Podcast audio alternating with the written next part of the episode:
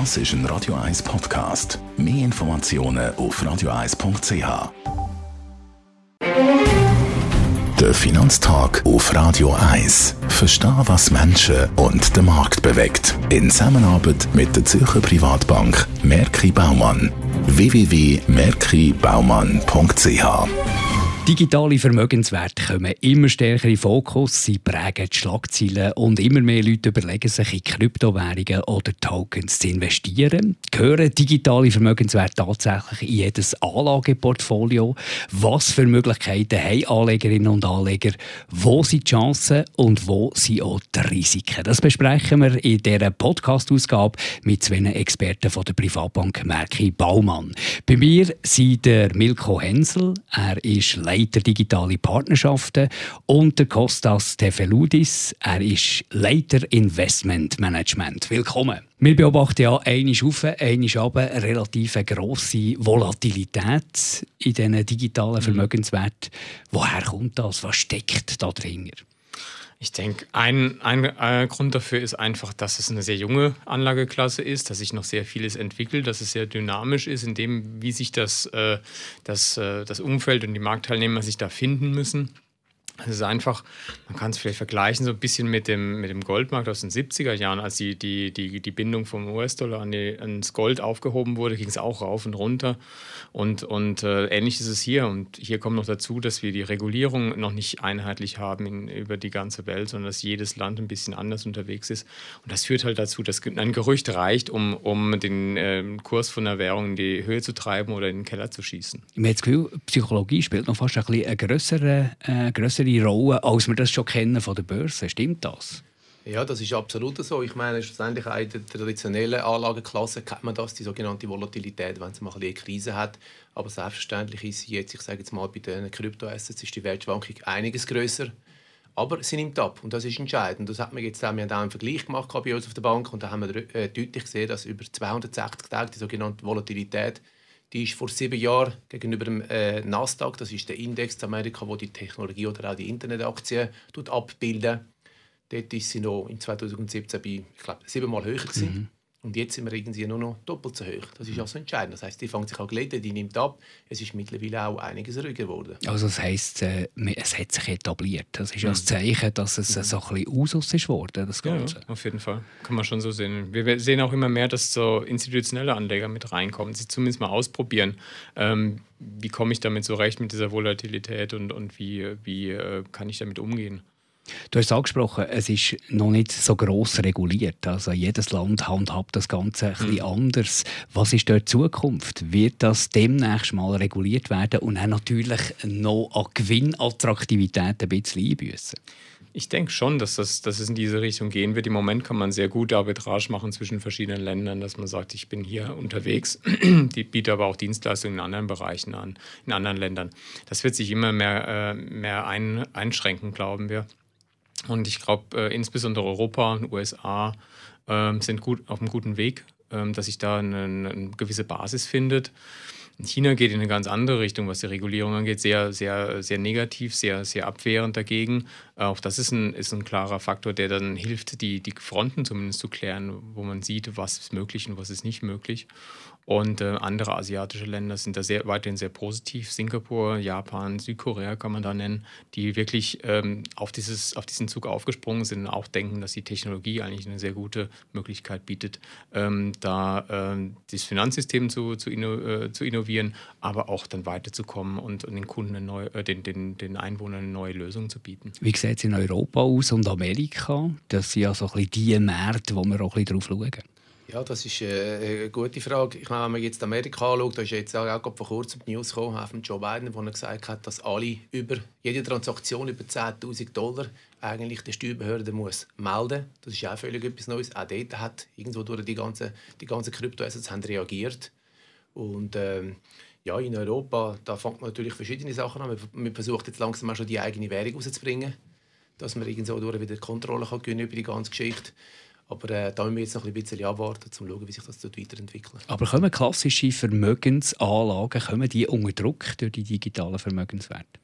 Ich glaube, dafür ist die Assetklasse noch zu klein, würde ich sagen. Es ist noch zu, zu wenig äh, verbreitet in der, in, der, in, der, in, der, in der Community oder in den Anlageuniversen äh, der meisten unter, äh, institutionellen Anleger, dass man da wirklich schon sagen könnte, dass es nennenswerte Abflüsse gibt von Aktien beispielsweise in Kryptowährungen.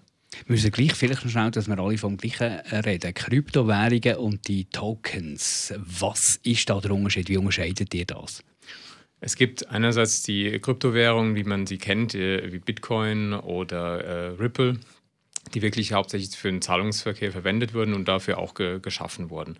Und auf der anderen Seite gibt es Token, die einen gewissen Wert, einen Anspruch äh, repräsentieren. Das kann sein, dass ich einen Gewinnanteil habe an einem Unternehmen, es kann sein, dass ich einen Anteil habe an einem sonstigen Vermögenswert, an einem Gebäude und ähnliches. Und äh, dadurch unterscheiden die sich.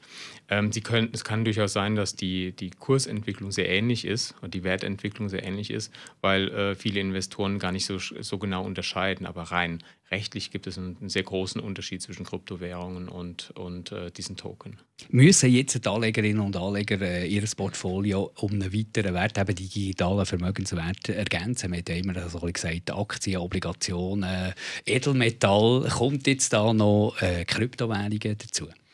Ja, da sind wir natürlich äh, der Meinung, dass das äh, ja, eigentlich ein, ein sogenanntes Muss ist. Wieso äh, sagen wir das? Weil äh, wir sagen, wir müssen den Core Satellite Approach anschauen. Sprich, der Hauptteil des Portfolios und Vermögen, das soll immer noch in der traditionellen Anlage investiert bleiben. Aber trotzdem sollte man anfangen, einen kleinen Bestandteil, ich sage jetzt mal vielleicht 2 oder 3 Prozent vom Vermögen in diesen sogenannten Kryptoassets zu allozieren. Und da sollte man sich am Anfang wirklich auf die grosskapitalisierten Coins oder Kryptowährungen konzentrieren und nicht versuchen, das kurzfristig oder mit den sogenannten Shitcoins, die es gibt, mhm. wo in der Regel über die Zeit auch wieder mal auf Null gehen, wo man auch sehr schnell mhm. Geld gewinnen kann. Aber man verliert es eben auch relativ sehr schnell. Und darum sollte man sich wirklich auf die grossen fokussieren, auf die etablierten Börsen, mal probieren, zwei, drei Mal das zu handeln. Und äh, äh, ein Beitrag tut auch nicht die gesamte Volatilität des Portfolios, wenn man das relativ klein hat, mit 2-3% nicht gross beeinträchtigen. Wenn ihr die anschaut, du sagst grosse, was, was heisst das? Auf was schaut man? Wenn, wenn gilt eine Kryptowährung als sicher. Ja, Führungs- und Schluss. Ja, sicher gilt sicher mal die Mutter der Währung, das ist mal Bitcoin. Eventuell sollte man einfach mal mit Bitcoin anfangen. Die hat die grösste Marktkapitalisierung. Man sieht, das Volumen ist riesig. Das heißt, einzelne Personen können nicht viel bewegen mit kleinen Beträgen. Natürlich, wenn es so Inflows gibt, wie jetzt damals Elon Musk, der einen grossen Bestandteil will, äh, handeln oder gehandelt hat und dementsprechend das äh, wieder äh, mit Bad News äh, sich wieder äh, verabschiedet von diesen Kryptoassets. Jetzt hat man auch vor ein paar Tagen spannend gehört, dass äh, auf Twitter die News rausgekommen ist, dass Apple auch 2,5 Milliarden in Bitcoin investieren oder das schon gemacht hat. Das ist sicher spannend zu beobachten. Das sehen wir jetzt Ende Juli. Repräsentiert äh, Apple Quartalszahlen und dort wird ersichtlich sein, ob sie wirklich etwas gemacht haben oder nicht. Und das wäre sicher auch wieder etwas, wo der Bitcoin würde reagieren, obwohl er sehr groß ist, weil mhm. es ist ein großer Bestandteil, der da ein Anbieter mitmacht. Aber jetzt die Kleinen, die sollen auch mal anfangen mit den Großen, mit Ethereum oder mit Bitcoin, die man ein bisschen auch versteht. Aber es ist schon so eine, eine Dunkelkammer. Ist das für euch auch so? Also, eben, da kennt man die paar Grossen, die, wo alle darüber reden. Und dann gibt's, äh, hat man das Gefühl, schießen die wie Pilze aus dem Boden. Mhm. Immer wieder neue. Ab und zu gibt es einen Skandal oder Skandale. Wie äh, behaltet ihr da die Übersicht? Ja, wir haben die Übersicht auch nicht bei 9000 verschiedenen Token, glaube ich, kann man die Übersicht wirklich nicht behalten. Wir konzentrieren uns, wie Kostas gesagt hat, auf die, auf die Großen erstmal und ähm, sind natürlich auch im, immer im Austausch mit den ähm, mit Gründern von neuen ähm, Blockchains, mit, mit äh, Entwicklern in, hier in Europa, in Amerika, in Asien, um zu schauen, was gibt es an Neuigkeiten und zu sehen, vielleicht ein bisschen vorzuahnen, was könnte denn ein großer, großer Wurf werden und dann mal zu, das zu beobachten. Aber bis es ist ein weiter Weg von, wir haben eine Idee, bis dass es tatsächlich bei uns im Portfolio äh, landen würde. Das, das, das dauert äh, einige Zeit, bis wir wirklich davon überzeugt sind. 2% hast du gesagt, sollte man äh, sich überlegen, ob man das Portfolio anreichern mit eben zum Beispiel Kryptowährungen. Wer ist denn ein Anleger, der sich das muss überlegen muss? Ja, das spielt eigentlich keine große Rolle, ob jetzt der Anlegerin dynamisch ist, das heißt einer, der ein bisschen, äh, gerne ein bisschen mehr Risiko im Portfolio hat, oder eher ein konservativer. Da ist entscheidend, wie viel das man am Schluss allozieren. Das heißt, ein konservativer macht einfach weniger, vielleicht dann halt nur, ich sage jetzt mal 1%, ein dynamischer macht vielleicht 2 bis 3%, aber da sind wir über das Gesamtportfolio. Mhm. Und äh, daher spielt das wirklich nicht so eine Rolle. Was wir halt auch sehr intensiv machen, wir schauen die Risikoneigung an, also das heißt das Risikoprofil vom Kunden und dann schauen wir, schauen, ob der Kunde auch bereit ist, die Schwankungen im Portfolio mitzumachen, auch wenn es mhm. nur 2 oder 3 Prozent sind. Und das ist auch ein Grund, wieso wir das nicht jedem Kunden anbieten bei uns. Also kann man sagen, Faustregel, wer äh, ein grosses Aktienportfolio hat und eher ein, ein offensiver Anleger ist, der ist sicher auch geeignet für Kryptowährungen. Nicht nur, aber der ist sicher eher geeignet, ja. Gibt es eigentlich eine Alternative zu äh, den Wallets, die man kennt, die zum Teil hochkomplex sind, wo man sich ein bisschen einlesen muss, äh, wo man sein Geld dann quasi auf so eine, so eine elektronische Brieftasche einzahlt und dann von dort in die Kryptowährungen investiert. Das ist ja nicht jedermanns Sache. Was habe ich für andere Möglichkeiten? Ja, nein, das ist äh, ein guter Punkt. Das ist schon so, die, die, ich sage jetzt mal, die Direct Investments, die sind komplizierter. Da muss man auf den Private Key achten, da darf man ja nicht verlieren, sonst hat man demnach auch die Assets äh, eigentlich verloren. Und für das gibt es äh, ganz viele verschiedene Produkte, die einfach äh, zu handeln sind, auch auf verschiedenen Kryptobörsen. Das sind die sogenannten Zertifikate, die auf dem Markt hat, die strukturierten Produkte. Oder auch die sogenannten ETPs, die Exchange Traded Products dort muss man halt immer wirklich auf die Kosten schauen von diesen Produkten. Mhm. Und dann gibt es auch schon Fonds, die aber mehrheitlich für die Institutionellen im Angebot äh, vorhanden sind. Und da ist es sicher auch mal so, dass man dort kann, äh, äh über so einen genannten ETP kann wirklich direkt in ein Investment hineingehen, in Bitcoin, in Ethereum. Aber entscheidend ist, da kann man auch sich für ein Basket entscheiden wo eigentlich ein diversifiziertes Produkt ist, wo der Kunde demnach sein Risiko auch minimiert. Also das ist so ein bisschen der Sinn vom Fonds, oder? Mhm. Man, ist ganz viel Anleger in ganz vielen verschiedenen und dann haben wir dann irgendjemanden, der das für mich investiert. Ist das ein neues Geschäftsmodell von einer klassischen äh, Privatbank, wie ihr das seid, bei Merke Baumann? In Teilen würde ich sagen, ähm, schauen wir uns das auf jeden Fall an, weil wir denken, dass es ähm, durchaus Möglichkeiten gibt, dass, dass wir mit unserer Erfahrung, die wir mit seit gut zweieinhalb, drei Jahren jetzt inzwischen in dem Bereich haben, einen guten, ähm, einen guten Beitrag leisten können. Wir ähm, schauen uns die Märkte an und, und, und sind eben dadurch, dass wir sehr viele von, äh, von diesen Unternehmen auch als Kunden haben, in der Lage, das, das relativ gut zu beurteilen. Auf der anderen Seite ist unsere, unser traditioneller Ansatz eigentlich, wir haben keine eigenen Produkte. Mhm. Das heißt, wir, wir wollen frei sein, in der Anlageempfehlung für unsere Kunden sagen zu können, äh, wir, wir nehmen das beste Produkt, das für, ihn am, für den Kunden am besten geeignet ist und nicht unser Produkt, nur weil es von uns ist. Aber wird das gleich äh, euren Kunden angeboten oder müssen die von sich aus wie kommen und äh, den Wunsch äußern, dass man digitale Vermögenswerte investieren? Wir kommunizieren das recht offensiv und sagen eigentlich, es ist durchaus etwas, was, was wir äh, empfehlen zu tun. Und was wir auch äh, die Kunden, wo wir auch die Kunden ansprechen, die eben nicht ähm, die traditionell die, die oder die klassische Gruppe sind, die, ähm, die in sowas investiert, also die jüngeren Leute, sondern wir sprechen das genauso mit unseren ähm, älteren Kunden an, die vielleicht schon äh, seit 30 Jahren bei uns sind. Da sagen wir, haben hier eine neue Entwicklung am Markt, die für euch interessant sein könnte, schaut euch das mal an und beantworten dann eben vielleicht im Zweifelsfall auch erstmal nur Fragen. Wie funktioniert das? Was ist das überhaupt? Ähm, wie muss ich das verstehen? Und dann vielleicht überlegen Sie, ja, es wäre vielleicht doch etwas für uns. Wenn ich im Portfolio Kryptowerte habe, dann steigen die im besten Fall oder sie sinken im, im schlechteren Fall. Also ist es auf und ab. Wir haben mhm. die Volatilität schon bereits angesprochen. Aber was kann ich eigentlich mit denen machen? Ist das schon bereits ein etabliertes Zahlungsmittel, wo ich ein Auto posten ein Einfamilienhaus posten oder ist das einfach wirklich ein in Anführungs- und Schlusszeichen Spekulationswährung? Mhm. Ich glaube, da kommen wir wieder zu dem, was ist der Unterschied zwischen einem Token und, einem, und einer Kryptowährung. Bei den Kryptowährungen, denke ich, ist es, es gibt Einzelfälle, wo ich ähm, in einem Hotel äh, bei der Steuerverwaltung äh, in der entsprechenden Kryptowährung zahlen kann. Bei vielen innovativen, neueren, jüngeren ähm, Token ist es so, dass ich damit einen Zugang gewinne zu Netzwerk, zur Nutzung von, äh, von Computermöglichkeiten, von Handelsmöglichkeiten, von äh, anderen Projekten oder einfach etwas Wohltätiges, etwas Gutes tun mit dem, mit dem Kauf. Ähm, und schließlich gibt es noch die ähm, Token, da kommen wir vielleicht später im Gespräch nochmal drauf, die ähm, einen neuen äh, Validierungsmechanismus haben, den Proof of Stake. Und da kann ich dann mit diesen, mit diesen, wenn ich diese Token besitze, auch wirklich Geld mit verdienen. Es gibt ja auch eine völlig neue Sprache, hat man so ein bisschen das Gefühl. Also, was man kennt hat aus den Aktienmärkten und Obligationenmärkten, wird auch abgelöst durch eine, wie eine eigene Sprache. Ich habe jetzt da zum Beispiel mal so einen Begriff aufgeschrieben, den ich euch darf beten, mir den zu erklären. CBDCs. Das ist so ein Begriff. Was heisst das? Das Tönt ein bisschen wie äh, eine Substanz, die illegal ist. es ist sehr legal, sehr, sehr legal. CBDC heißt äh, Central Bank ähm, Digital Currency. Das heißt äh, eine digitale Repräsentation dessen, was wir als, als äh, Geld in unseren Portemonnaies haben. Ähm, die meisten äh, Zentralbanken auf der Welt schauen sich das zumindest an Sie sagen, hey, das ist ja eigentlich eine super Möglichkeit. Äh, warum sollen nur Privatleute Kryptowährungen herausgeben?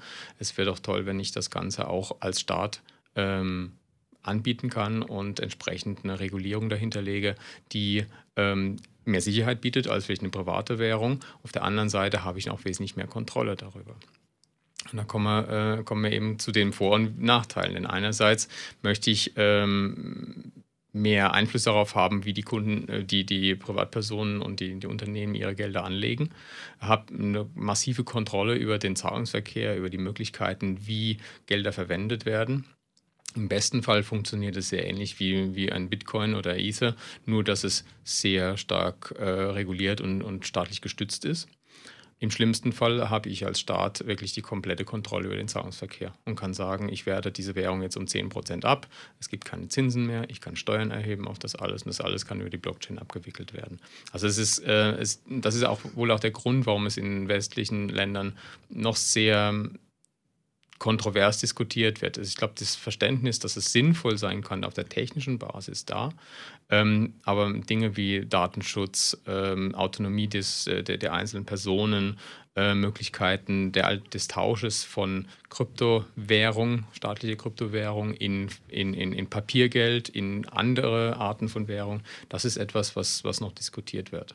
Ja, und das ist ja wirklich ein Markt, das soll ja, basiert ja auch ein bisschen, der Grundgedanke ist ja auch ein bisschen die grenzenlose Freiheit mhm. mit der Blockchain-Technologie, dass man eigentlich gar nicht mehr braucht mhm. dazwischen, dass sich das wie selber reguliert, hochkomplex, aber, äh, aber durchaus faszinierend. Aber es würde ja genau dieser Philosophie äh, widersprechen, eine Regulierung. Ja, ja, das ist so. Man sieht es auch gut in China. China hat ja genau das probiert jetzt zu erreichen mit dem Verbot von dem sogenannten Mining oder mit dem Schürfen von diesen Bitcoins oder auch mit, äh, dass man das überhaupt nicht mehr handeln in China mit gewissen Anbietern. Sprich, dort wo genau eigentlich der Staat das erreichen mit der eigenen Währung, dass sie wieder Kontrolle zurückgewinnen. Aber das ist natürlich schlussendlich nicht das Ziel von dieser ganzen Geschichte, das Dezentrale oder das Nicht-Zentrale zu erreichen. Das ist halt schon entscheidend in dieser neuen Welt. Aber so. es, es, es gibt natürlich auch, äh, dort wo grosse Freiheiten sind, gibt es natürlich auch Raum für Kriminalität. Mhm. Und das hat man das Gefühl als Laie, das ist bei Kryptowährungen äh, ein grosses Potenzial. Wie, wie schätzt ihr das ein? Ähm, ich meine, dass äh, dadurch, dass man äh, alle Transaktionen auf einer Blockchain nachvollziehen kann, sie sind offen, öffentlich einsehbar und es gibt nur wenige Währungen, die, sind, ähm, die es dann wirklich äh, dafür sorgen, dass sie privat, äh, privat bleibt und dass es nicht nachvollziehbar ist, sehen wir eigentlich, äh, dass Kryptowährungen ein relativ äh, gutes Zahlungsmittel sind, um Transparenz äh, zu erzielen und nachzuvollziehen, von wo nach wo die Gelder geflossen sind. Also für uns äh, beispielsweise in der Bank ist es einfacher zu sehen, von wo ein Kunde Geld bekommen hat über die Blockchain und wie, die, wie sich das bewegt hat im Zeitverlauf auch, als wenn wir das ähm, äh, auf der Fiat-Seite über Kontoauszüge machen müssten beispielsweise. Aber erstaunlicherweise äh, alle äh, Erpressungen nach Hackerangriff, äh, die Lösegeldforderung ist mhm. in, in Kryptowährungen. Das ist so, ja. Und äh, das ist, es hat natürlich gewisse Möglichkeiten, dass ich, äh, dass ich damit Gelder ortsunabhängig und, und dezentral gewinnen kann. Ich kann nicht nachvollziehen, ob die Person, die dieses Geld jetzt, äh, diese Kryptowährung erpresst hat, ob die jetzt in, in äh, Namibia sitzt, in, in Deutschland oder in, in, in Russland. Das ist, das ist richtig. Also es ist relativ schwer nachzuvollziehen, wer es im Endeffekt besitzt. Aber es ist sehr gut nachvollziehbar, von wo nach wo die Gelder wandern. Ein spezieller Begriff haben wir erklärt, äh, was es da gibt im Zusammenhang mit Kryptowährungen. Gibt es noch weitere wichtige Begriffe, die wir sollten kennen wenn wir da ein bisschen mitreden können? Ich glaube, ein neuer Trend, den wir haben, ist äh, sicherlich das Thema Staking. Mhm. Das haben wir ja vorhin schon kurz erwähnt. Es ist etwas, was Ähm, was daher kommt, dass man gesehen hat, dass Bitcoin, die, äh, wie, wie Bitcoin geschürft wird, wie, wie die Validierung auf dieser Blockchain funktioniert, sehr viel Energie braucht und äh, relativ langsam ist. Das heißt, man hat sich überlegt, wie kann ich das dann schneller und einfacher machen. Und statt dass jeder alles validiert, wie es im Moment bei Bitcoin ist, hat man sich geeinigt, diejenigen, die ähm, über solche Token wie ETH zum Beispiel verfügen, äh, haben ja ein Eigeninteresse daran, dass diese Blockchain dann auch entsprechend äh, sauber ist, dass alles legitim funktioniert, dass die, die Transaktionen nachvollziehbar sind. Das heißt, man hat gesagt, es gibt gewisse Validatoren, Validators, die die Prüfungen vornehmen, aber nicht über alles und nicht jeder prüft alles, sondern jeder prüft einen gewissen Teil der Transaktionen. Und je größer der Anteil der, des Validators ist an der Gesamtbesitz von, von allen äh, Token, umso mehr Gewicht hat seine, seine, seine Rechenleistung, umso mehr Gewicht hat seine, seine äh, Lösung, die er hat. Das beschleunigt natürlich unheimlich die, äh, die, Rechen, äh, die, die Transaktionsmöglichkeiten auf der einen Seite und auf der anderen Seite ist es eine Möglichkeit, äh, weniger Energie zu verbrauchen damit. Das führt dann aber auch dazu, dass ich natürlich eine gewisse Entlohnung haben möchte. Mhm. Es wird äh, in, diesen, in diesen Blockchains wird nicht geschürft, es werden keine, keine Coins äh, verteilt dafür, dass ich alles rechne, kein Mining, sondern es ist ein Staking insofern, dass ich sage, ich, ich gebe meine, meine äh, Coins in, in, die, in die Blockchain als, als Bestätigung dafür, dass ich da engagiert bin. Und die sind blockiert, ich kann damit nichts anfangen. Als Entlohnung dafür kann ich aber, ähm, bekomme ich eine Art Zinssatz, eine, eine, Entschädigung dafür, die auch wieder in der gleichen Währung ausgezahlt wird, wie in die, in der ich das Staking betreibe. Das heißt, es gibt durchaus Leute, die, die müssen, haben schon einige, sehr viele von diesen, von diesen äh, E's zum Beispiel, aber die können fast davon leben, dass sie einfach nur diese ähm, in einen Validator übergeben und dann regelmäßig einmal im Monat gibt es dann einen wunderschönen Betrag in ETH zurück. Es tönt, wenn man euch zulässt, alles schlüssig, aber doch hochkomplex und immer wieder kommt wahrscheinlich neue Informationen, wo man sich wieder damit muss befassen muss, wo sich wieder alles verändert. Da wird ich so ein bisschen äh, erinnert an die Diskussion, die es da 2008 beim grossen Klapf hat um die strukturierten Produkte. Seht ihr da ein Gefahrenpotenzial, dass so die hochkomplexe Materie plötzlich zu, zu Problemen führen kann? Für die Anlegerinnen und Anleger, für das ganze Finanzsystem schlussendlich? Äh, was heißt da komplex? Es ist, es ist komplex, es ist auch neu für uns. Wir lernen jeden Tag etwas Neues dazu äh, in dieser Kryptowelt und das ist eigentlich das total Spannende in dieser ganzen Geschichte. Im Traditionellen, auch in dieser ganzen Bewertung von diesen Asset-Klassen, sei es Aktien oder Obligationen, da haben wir unsere Verfahren, die wir durchziehen und das auch so demnach bewerten. Und das probiert man jetzt halt auch in dieser Kryptowelt herauszufinden, ob jetzt das über strukturierte Produkte ist oder jetzt mit einem Coin direkt oder in einem ETP, was auch immer. Dort äh, äh wir jetzt mal ein bisschen beobachten und da kann man schon angehen und sagen, okay, ich sage jetzt mal ein Beispiel von Bitcoin, da schauen wir mal schauen, okay, wie viel wird da gemeint, was ist die Hashrate, also man schaut da schon andere Faktoren an, wie im traditionellen Business, da sind wir sicher auch in der Phase, wo wir uns jetzt finden und auch schon viele Erkenntnisse können gewinnen. Und dann hat es andere Produkte, die auch äh, irgendwo auch etwas am Kunden zurückgeben in dieser ganzen Kryptowelt, wo man nach dem traditionellen mhm. äh, Ansatz kann bewerten. Und ich sage jetzt mal, dort sind wir noch am Anfang, aber äh, wir nehmen den Schwung mit und äh, finden das total leise, dass es halt etwas Neues gibt, wo auch, äh, mhm. ich sage jetzt mal, nebst den Aktien, wo man heutzutage fast nicht mehr anders kann finden zum Investieren, wo man auch einen schönen Return bekommt, ist halt in dieser Kryptowelt schon total spannend. Und wahrscheinlich ist äh, das Volumen auch noch ein bisschen zu klein, für das ein System relevant könnte werden. Wenn man das gesamte Finanzsystem der Welt anschaut, dann ist es sicherlich noch zu klein. Es kann natürlich zu enormen Verwerfungen in dem, im Kryptobereich führen, ähm, sei es jetzt, wenn regulatorische Änderungen auftreten, äh, wenn jemand, äh, wenn es die USA Kryptowährung verbieten würden, ähm, das wäre ein massiver Schlag natürlich. Äh, umgekehrt, wenn es sehr positive Entwicklungen gibt, äh, erweitert sich, äh, vergrößert sich der Markt natürlich. Ähm, aber es gibt natürlich schon Risiken, die, die damit verbunden sind, die auch dann irgendwann eine Rückwirkung haben auf, die, auf das traditionelle Geschäft.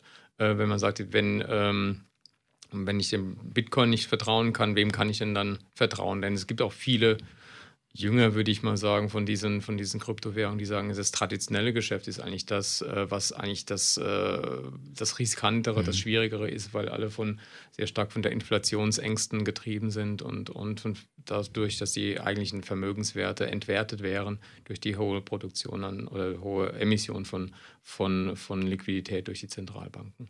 Schürfen ist jetzt schon mehrmals äh, gefallen. Da müssen wir gleich noch ein bisschen darüber reden. Wie wird so eine neue Kryptowährung im Markt eingeführt? Es gibt eine ganz einfache Möglichkeit. Also man braucht eigentlich gar nicht so wahnsinnig viel dafür. Man braucht eine schicke Homepage, wo das Ganze vorstellt. Im Grunde genommen eine Erklärung, ähm, was man damit erreichen möchte. In White, auf dieses heißt es White Paper oder Light Paper, wo eine Erklärung ähm, gegeben wird, wo, was kann ich mit diesem äh, Coin anfangen, wie ähm, kann ich ihn benutzen, für wen ist es geeignet und was ist eigentlich das Projekt dahinter, das ich, äh, das ich damit äh, erzielen möchte. Kleines Beispiel, ähm, eine Möglichkeit, ich möchte ähm, Bitcoin-Blockchain und Ether-Blockchain miteinander verbinden. Die sind unterschiedlich, die sind nicht kompatibel, aber ich möchte eine Übersetzung schaffen, wie die beide miteinander verbinden, dass es automatisch äh, Bitcoin und ETH getauscht werden kann. Ich glaube, solche Projekte gibt es bereits, aber nur zum Beispiel mal, dass man das so äh, sich veranschaulichen kann. Ich erzeuge eine, äh, erstelle eine, eine Webseite, nenne das, äh, gebe dem Ganzen einen schicken Namen ähm, emittiere 30 Millionen oder 500 Millionen von diesen Token und sage, okay, wenn wer das kauft, ähm, äh, dann ähm, habt ihr die Möglichkeit, genau dieses, diese Brücke sozusagen zu benutzen. Und ähm, ihr tauscht das, das eine gegen das andere. Ihr braucht diesen meinen neuen Token dazu als Schlüssel und ähm, dann dann beginne ich damit. Wenn es ein schickes, cooles, äh, coole Idee ist, dann wird das von der Community auch angenommen. Muss natürlich ein bisschen Werbung machen da in, in den entsprechenden äh, Fachmedien, in Fachplattformen. Äh, Aber es braucht eine relativ große Community oder eine relativ große Nachfrage, dass so etwas zum Fliegen kommt, mhm. schlussendlich. Es ist das Netzwerkgedanke einfach, der in sehr vielen Bereichen ist. Ohne die Teilnahme von vielen funktioniert es nicht besonders gut, ja. Kostas, schauen wir mal noch ein bisschen äh, kurzfristig vor. Wo seht ihr die nächsten Schritte von digitalen äh, Vermögenswerten? Was wird unmittelbar als nächstes passieren? Ja, das ist eine gute Frage, wenn man das äh, wissen würde. Aber sicher spannend zu beobachten ist, dass äh, auch äh, in den Staaten oder in den USA jetzt die Banken der Kundennachfrage wollen eigentlich äh, etwas können bieten Die haben da ganz viel Kapitalabwanderung zu den sogenannten Kryptobörsen. Und das ist spannend zum Lesen in den letzten Tagen, dass äh, die Banken jetzt auch Projekte lanciert haben, um das zu verhindern. Sprich, die haben jetzt äh, Banken gesucht, äh, so Krypto-Depotbanken, wo sie zusammenarbeiten können, um die Kapitalabwanderung der Kunden zu verhindern. Also man sieht schon, es fängt sich in den USA eher an etablieren, wie das es weggeht. Sprich, selbst das Meinung nimmt man jetzt fängt ins Land rein. Mhm. Das sind alles spannende Sachen, die wir jetzt beobachten. Eben die Volatilität ist jetzt fast auf dem Allzeittief. Das beobachten wir sehr intensiv. Was kann entscheidend sein, dass sie wieder raufgeht? Und äh, wenn man vorwärts schaut oder kurzfristig, ist es schon so, dass äh, ich sage jetzt mal aufgrund der Tatsache, dass noch zu wenig institutionelle Investoren in diesen Coins drin sind und die grosse Masse, die auf kurzfristige Gewinne raus ist, das kann natürlich schon passieren, dass man, aber trotzdem äh, sind wir der Meinung, dass, äh, dass nicht eine große Unsicherheit für den Moment herrscht äh, in der mhm. Kryptowelt. Aber nochmal, es handelt sich um eine sehr, sehr dynamische Anlageklasse, wo sich relativ äh, unerwartet etwas kann, äh, entwickeln kann. Und wenn wir noch langfristig schauen, Milko Hensel, wo siehst du die langfristige Zukunft von digitalen Vermögenswerten? Ich denke, dass ähm, wir eine starke Veränderung sehen werden, wie wir Vermögenswerte übertragen, wie wir äh, Dinge besitzen, wie wir den Besitz nachweisen können. Wir haben jetzt hier in der Schweiz, haben wir seit äh, ab August haben wir dann die letzte Runde und äh, letzten Anpassungen in der Gesetzgebung, die dann ähm, Werte auf der Blockchain tatsächlich gleichstellen mit dem, was ich äh, physisch in der Hand haben kann oder was ich auf dem Bankkonto habe dann bin ich wirklich in der Lage, ich kann digitale Aktien handeln, ich kann, kann ähm, andere Vermögenswerte übertragen. Und damit ähm, löst sich das immer mehr weg von diesem greifbaren, von diesem anfassbaren Werten und äh, das Ganze wird schneller, wird dynamischer. Ich kann gewisse Dinge auch teilen, wenn, ich, wenn es sinnvoll ist ähm, und kann äh, damit äh, einen viel größeren Markt schaffen, als es äh, in der Vergangenheit war. Wir haben noch sehr, sehr wenig äh, von dem wirklich ausprobiert und wirklich genutzt, ähm, was die Blockchain-Technologie kann. Ähm, denn wir haben uns sehr stark, also wir konzentrieren uns im Moment sehr stark auf die, auf die Finanzdienstleistungen, mhm. Finanzmärkte, Handel, Trading. Das verdeckt so ein bisschen die Möglichkeiten, die es in anderen Bereichen gibt. Und deswegen glauben wir, wenn wir das, was wir, wo die, die Finanzwirtschaft ein Vor Vorreiter ist, in dem, wie die Technologie vorangetrieben wird und das Ganze dann in die Realwirtschaft noch mit über, überführen und in, in den Bereich Verwaltung, Regierung, haben wir enorme Möglichkeiten, da weiterzukommen. Und das wird sich gegenseitig dann auch entsprechend unterstützen, befördern und, und voranbringen, sodass wir, glaube ich, noch ganz andere Möglichkeiten sehen werden, die, wie sich das äh, weiterentwickelt. Aber das ist ja fast ein wie beim 3D-Drucker, oder? Seit Jahrzehnten äh, verändert der die Welt, aber so richtig in allen Bereichen, wo er möglich wäre, hat er sich nicht durchgesetzt. Und bei der Blockchain habe ich manchmal ein, ein, ein ähnliches Gefühl. Mhm. Äh, vor allem Kryptowährungen funktionieren darauf, sie könnten in allen Bereichen eingesetzt werden mhm. und irgendwie geht es dort nicht vorwärts. An was liegt es? Das liegt daran, ähm, dass man immer sagt, es könnte auch mit Kryptowährungen, es könnte auch mit, äh, mit Blockchain funktionieren, aber die Kosten sind teilweise höher mhm. als im traditionellen Bereich. Und äh, man muss dann schon einen großen Sprung machen, relativ viel investieren oder etwas, wenn man komplett neu anfängt mit einer neuen Dienstleistung, sagen, dann mache ich gleich auf, im Bereich von Blockchain. Aber die bestehenden Systeme funktionieren relativ gut. Das heißt, ich muss, müsste relativ viel investieren, um da voranzukommen. Und das, das hindert auch die Nutzung von, von Blockchain-Technologie in gewisser Weise. Also, Kryptowährungen werden bleiben.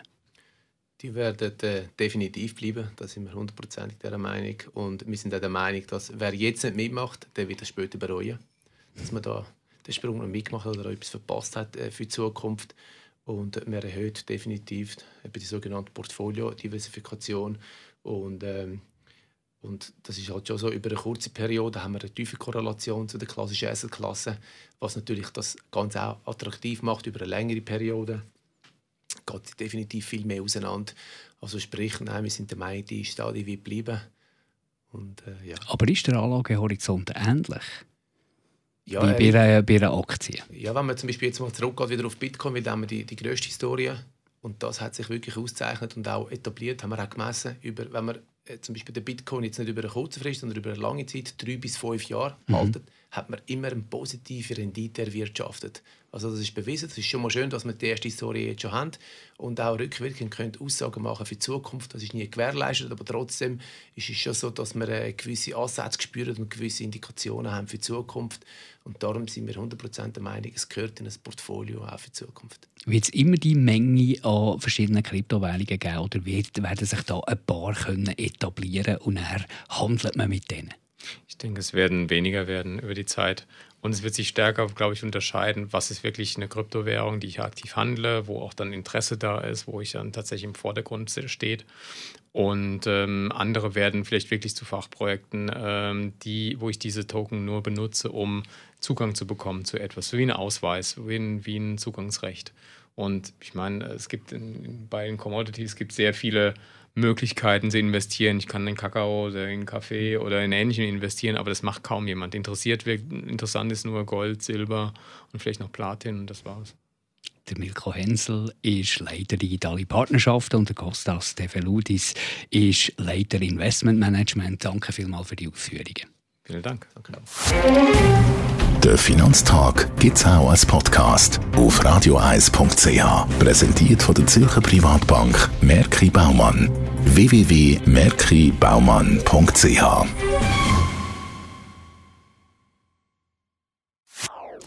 Das ist ein Radio 1 Podcast. Mehr Informationen auf radioeis.ch.